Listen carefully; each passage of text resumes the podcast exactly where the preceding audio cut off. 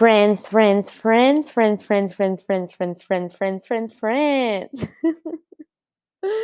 I'm back and I need to do the biggest and quickest disclaimer ever on this podcast is that I'm recording with I don't even think these are are just some random headphones that I found, you know, like I don't even think these are even high quality headphones.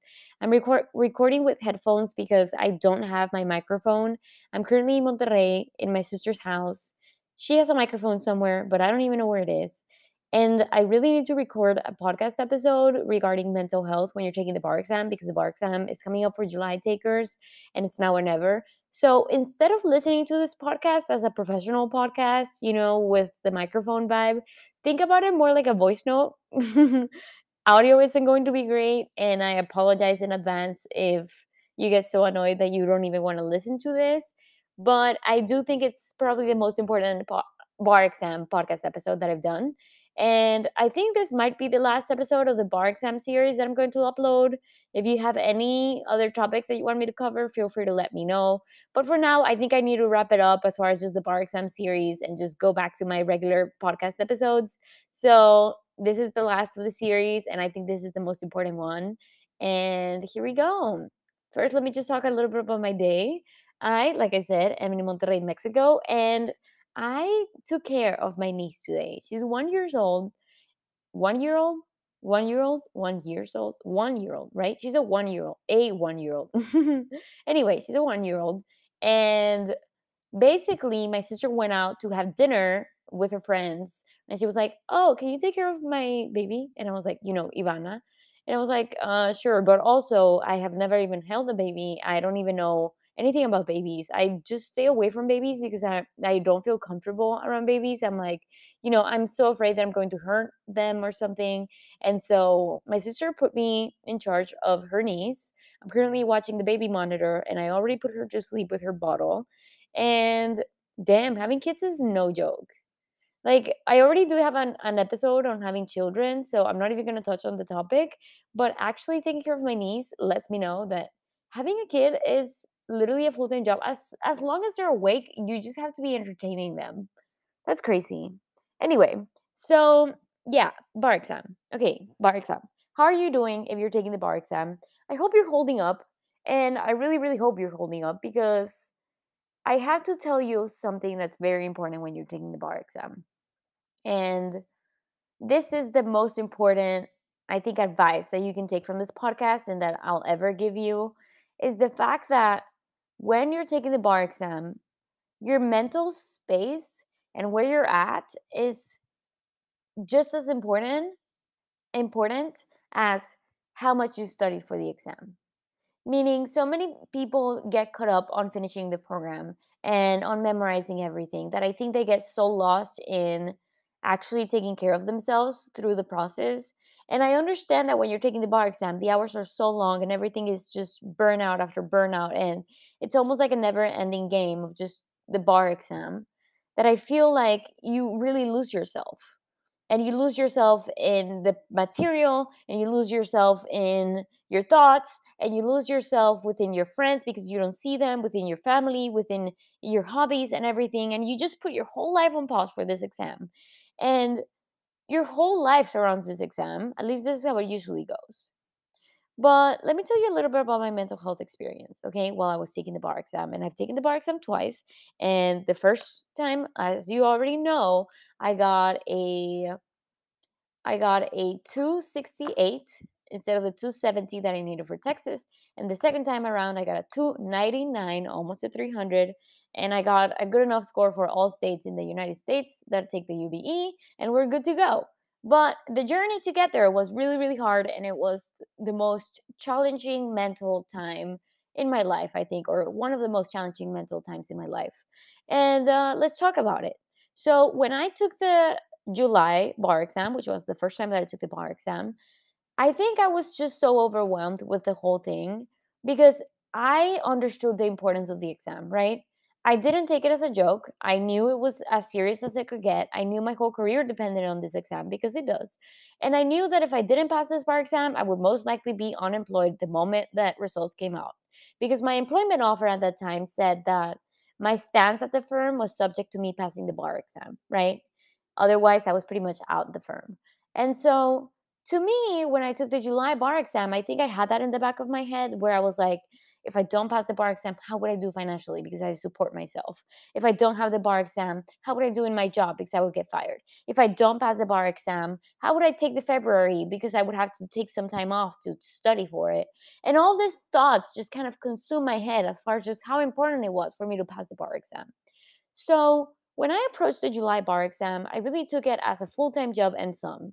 Meaning, I got up at 8 a.m. in the morning and I don't think I went to sleep until literally about 9 p.m., 10 p.m., 11 p.m., studying the full day. I'm talking full study days. And throughout the whole process, I felt so overwhelmed because as opposed to law school, when you're in law school, you you get your friends and you kind of get your little study groups. And then you take the exam and it feels like you're all in it together. Even though you're not actually taking it together because everybody takes their own exam, you study for it and you create your outline and you're all cheering each other up all the way until you take the bar exam. I mean, until you take your final law school exam, right? And so it feels like with law school, you're kind of like holding hands with your study group, right? Or at least that's how it was for me.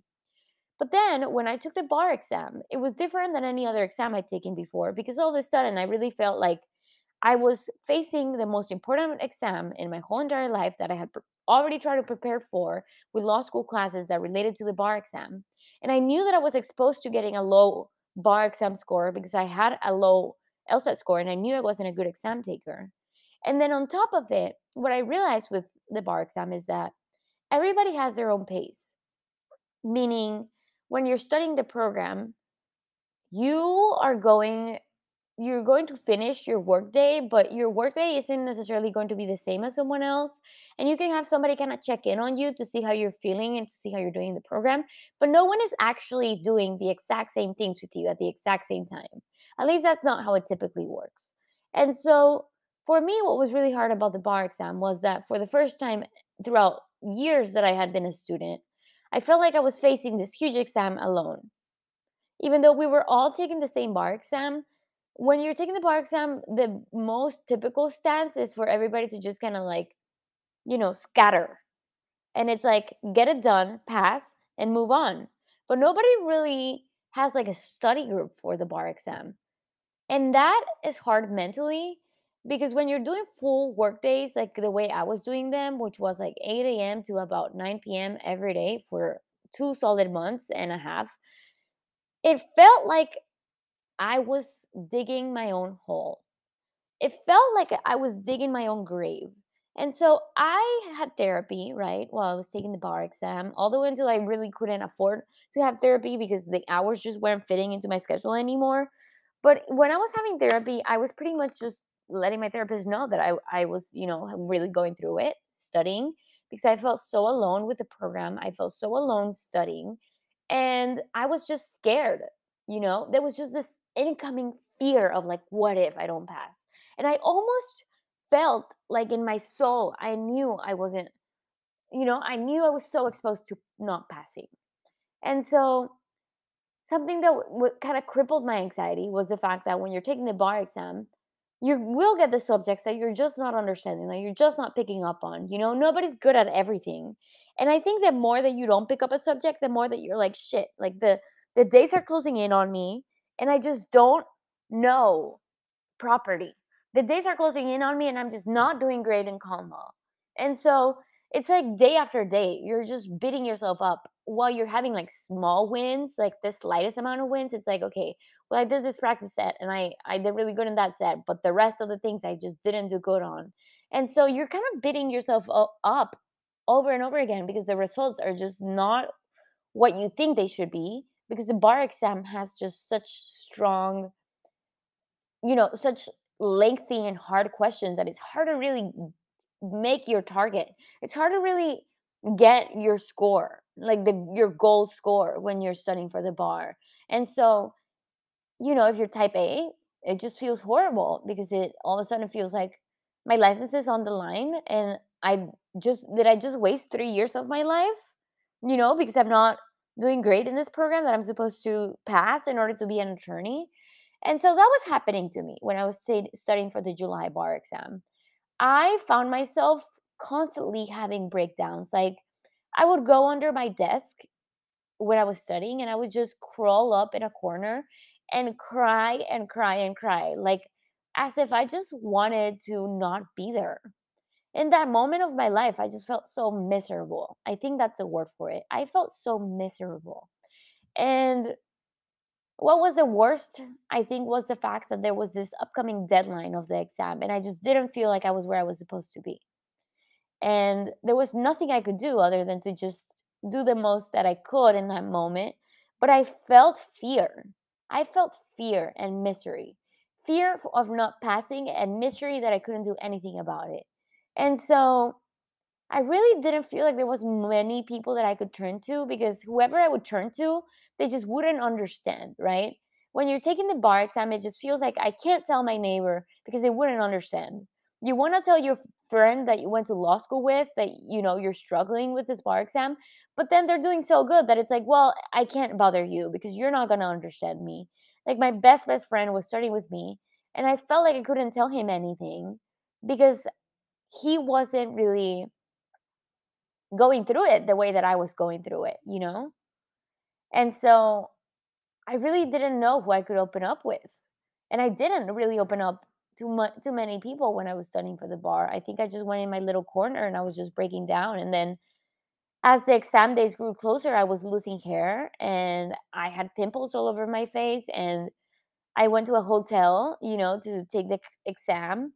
And I remember the day before the exam, I just went outside and I looked at, you know, there was like fish, there was some sort of pond. And I was like, let me meditate, let me relax, let me try to find my center because I have this huge exam and I don't feel at peace and I don't feel good and I don't feel confident and I don't feel great. And this is, this is a horrible feeling.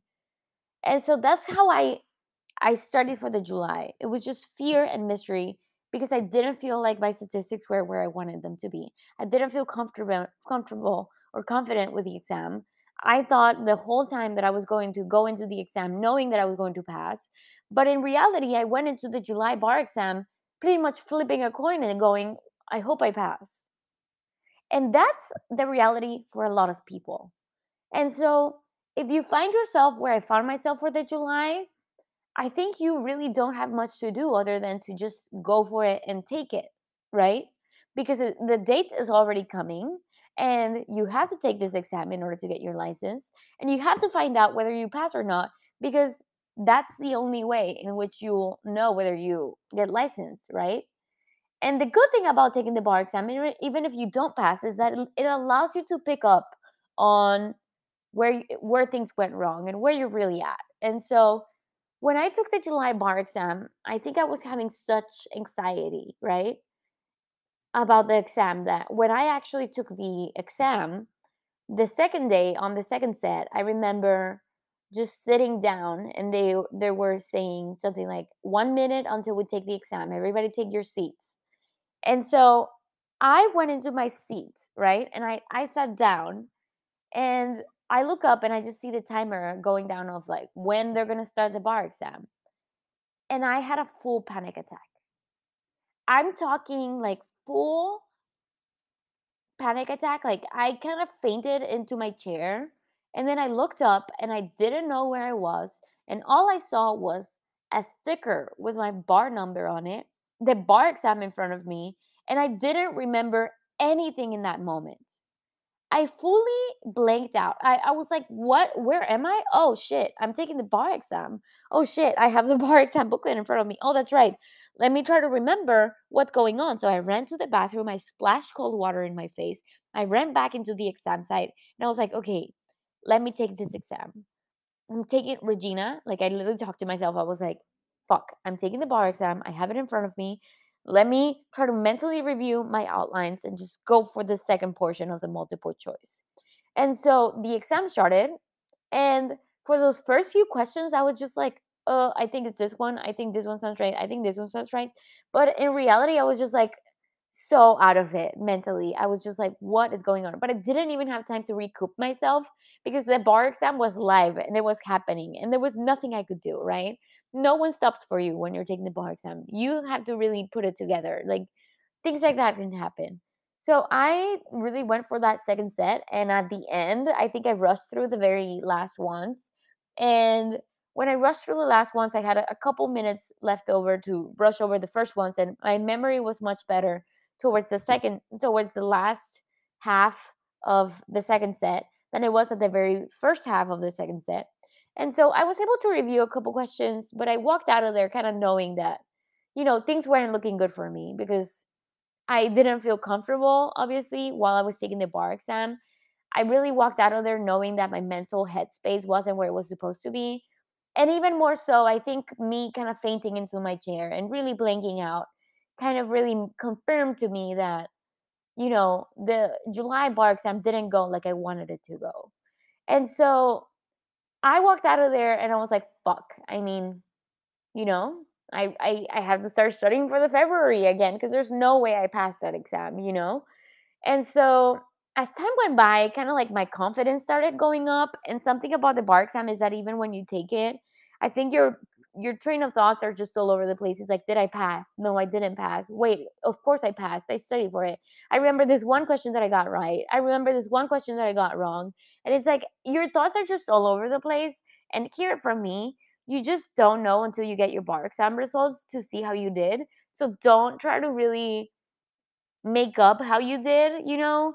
I guess at most, maybe you can get like a hunch of where in the ball field you were, you know, am I really confident that I didn't pass? Am I in between or am I really confident that I passed? And just kind of go from there. And I think I walked out of there kind of in between, like maybe I passed, maybe I didn't, but also I'm kind of sure I didn't, you know? And so with time, I started working, right? Because I already had a job offer that was subject to me passing the bar. And so I I started working and bar exam results were coming up and bar exam results were coming up and my mental headspace just started deteriorating because like I said, I didn't feel confident with, with my exam day. I just knew it didn't go well. I just knew I I fainted, you know? And so when that happened, uh, the bar exam results were coming out, and my, everybody at my firm was anticipating the results. And so the way the bar exam results came out was that you know there was this list published i didn't really get an email or anything like that because the exam site crashed or the texas bar exam website crashed and so all of a sudden i see in my email, I mean i see this list that was sent to me through text and it was like hey everybody this is the bar exam passage list you know and then everybody started congratulating each other but i didn't see people congratulating me and so I at that point pretty much had a a realization moment where I was like, "Wait, why are they not saying my name?" And I was on my way to the office.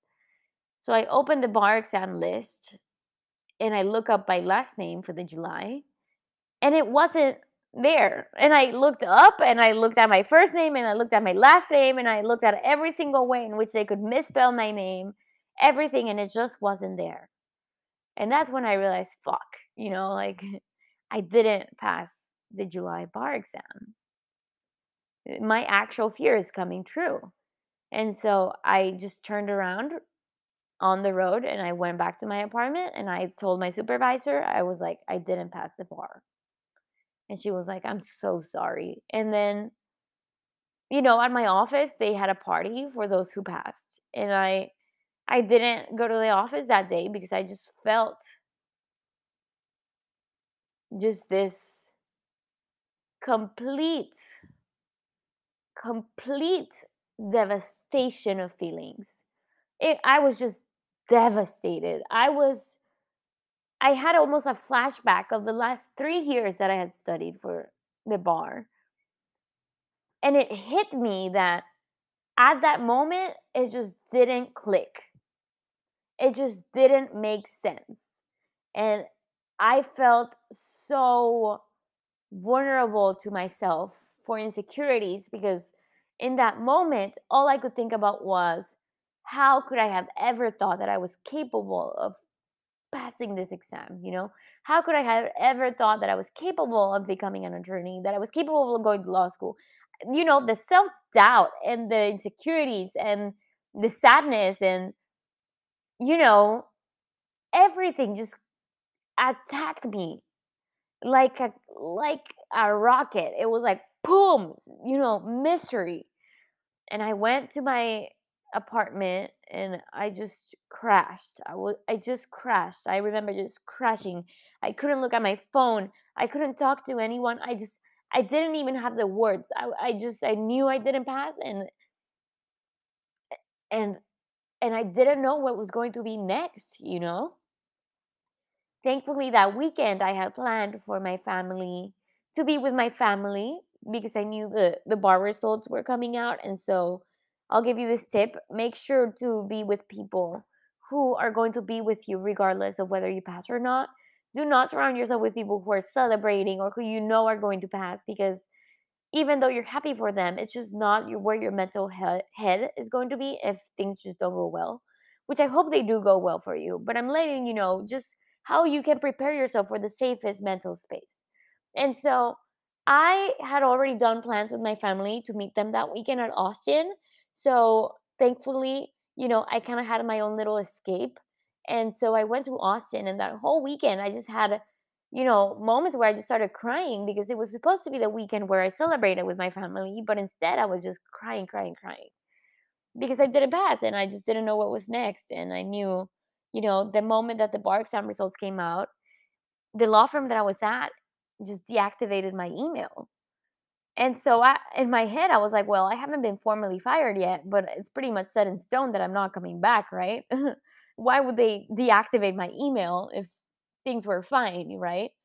And so eventually I sent an email to the firm, you know, and I let them know, thank you for everything. I learned so much. And that's how things ended. But at that point, I really needed to, I guess, have a game plan for the February. And I got an email that I didn't pass by two points. You know, I got a 268 instead of 270. And in that moment, I kind of felt both relief and anger relief because I was so close, right? It kind of made me feel good that I was so close because it was like, well, I didn't pass, but look at how close I was. Like, can you believe that? I was one question away from passing. Can you imagine just how close I was? But then at the same time, I really had anger because I was like, really? One question? Like, two points? Two points on this scale? What? Right? And so so immediately, I think my head just went to to thinking about what was next, you know? I didn't even make it an option for me to not take the February. And something that helped was that immediately when I didn't pass, I I I had some friends who hadn't passed too. So it was very helpful for me to call my friends who hadn't passed and and to really be resourceful with them and to really be there for each other because you know, no one really gets you unless you're going through it too. And so immediately I just started thinking of my game plan and I was like, what am I going to do when I take the February? You know, it wasn't if I was going to take the February, it was when I take the February. And I don't really know how it was so automatic for me to take the February, but I just knew that I was going to die on this hill, right? I knew that uh, no matter what happened, I was going to max out whatever bar exam attempts I had to take this damn exam. And if that had to be me going to the absolute max to figuring out that, you know, maybe being a lawyer wasn't for me, then that's what I was going to do. But I just realized that, you know, I've come so far, I wasn't going to stop then, you know? And something good about the bar exam programs is that they do let you retake the whole program a second time without having to pay for it. So I was like, okay, you know what? Let me, like, when do I sign up for the February? And that's what I did. I signed up for the February right away. And I was really extremely blessed in that I got another job right away that was uh, remote. And what was great about that is that it allowed me to not really have to commute to the office and to not really have to waste time, you know, going to the office and coming back from the office. So I was able to study for the bar exam right when I was finished working without really worrying about where I was going and stuff. And even though I didn't have the the second time around when I took the February, I didn't have the study schedule that I had for the July, but I was very much aware that everything that I studied for the July bar exam helped me build up for the February, right? And so that was great for me as far as just being at a me- better mental space. Just knowing that things were building up from where I was in the July to where I was now in the February. And so that helped a lot.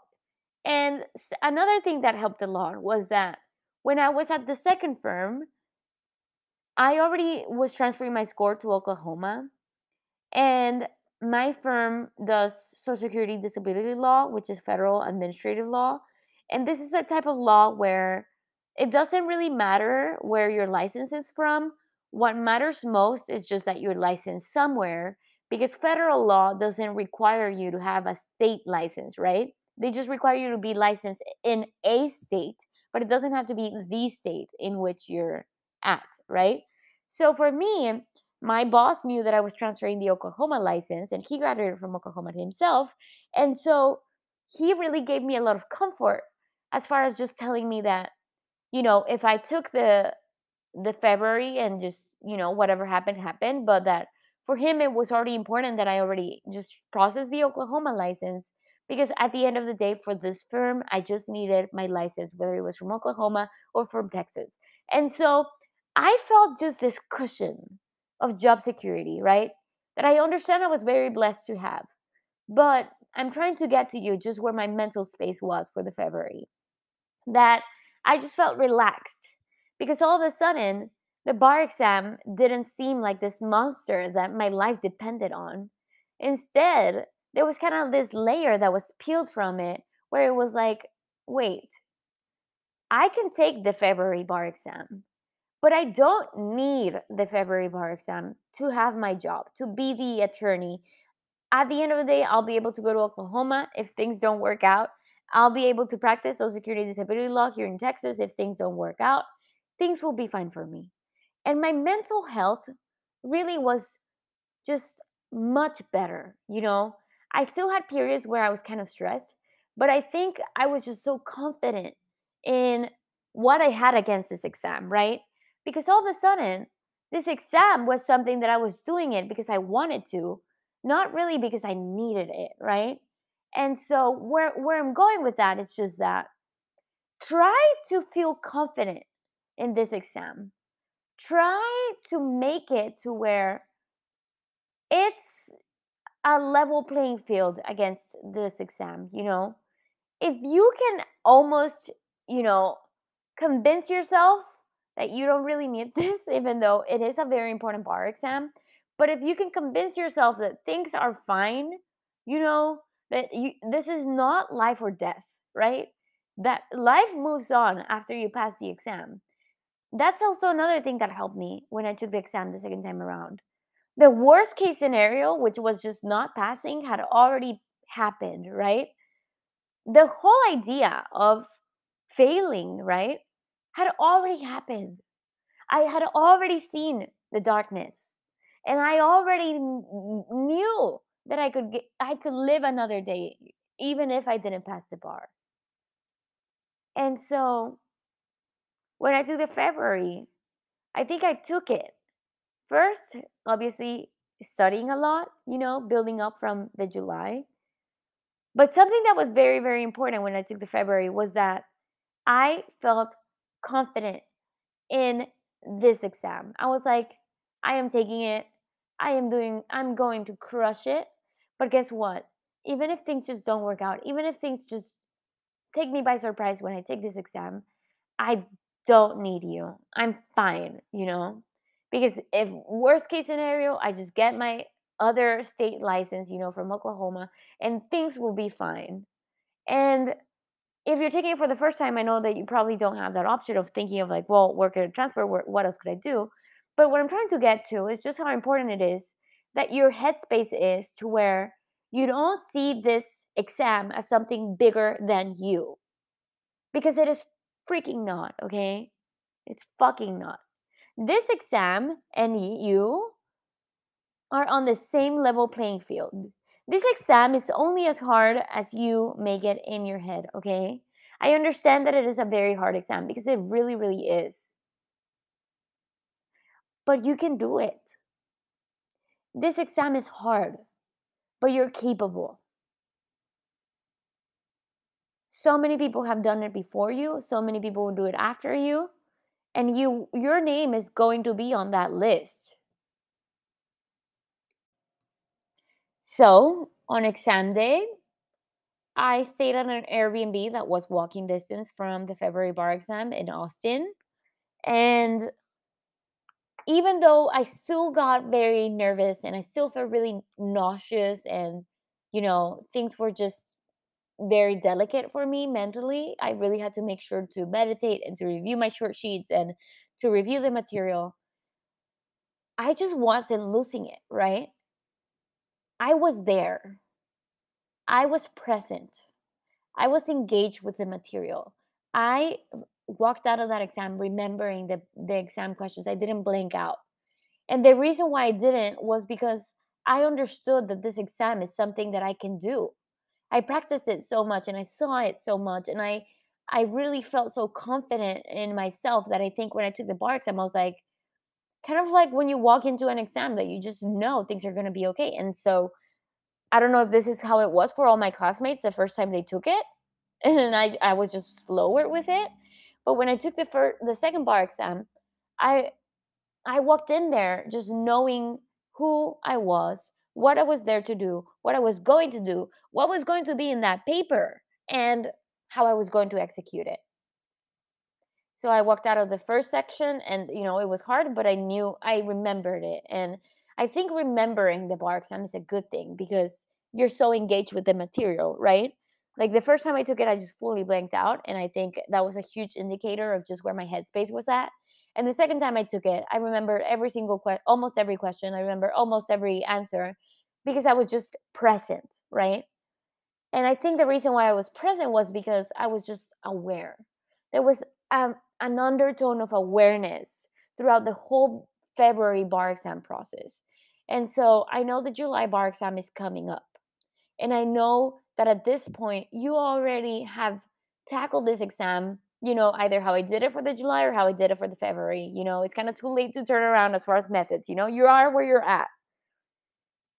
But if you can, take a step back and gather yourself before you go any further because you need to be engaged with the material and you need to be there in order to pass it. I think your score is a huge reflection of your mental space when you're taking it. I had a friend who was taking it with me on the February bar exam, and when I saw that friend, I could just tell this person was so nervous taking the exam, right?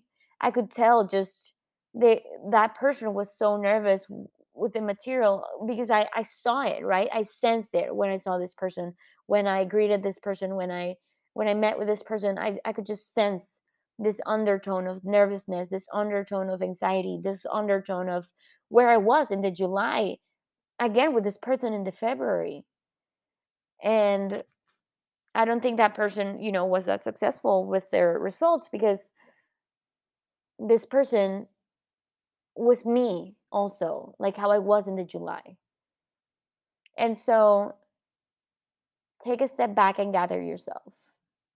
Take a step back and make sure you show up to this exam like a warrior, like somebody who knows their worth, like somebody who knows they can do it, right? If you start doubting yourself, it shows. The moment that you lose your confidence, I think it's the moment that you start to take a hit with your results, right?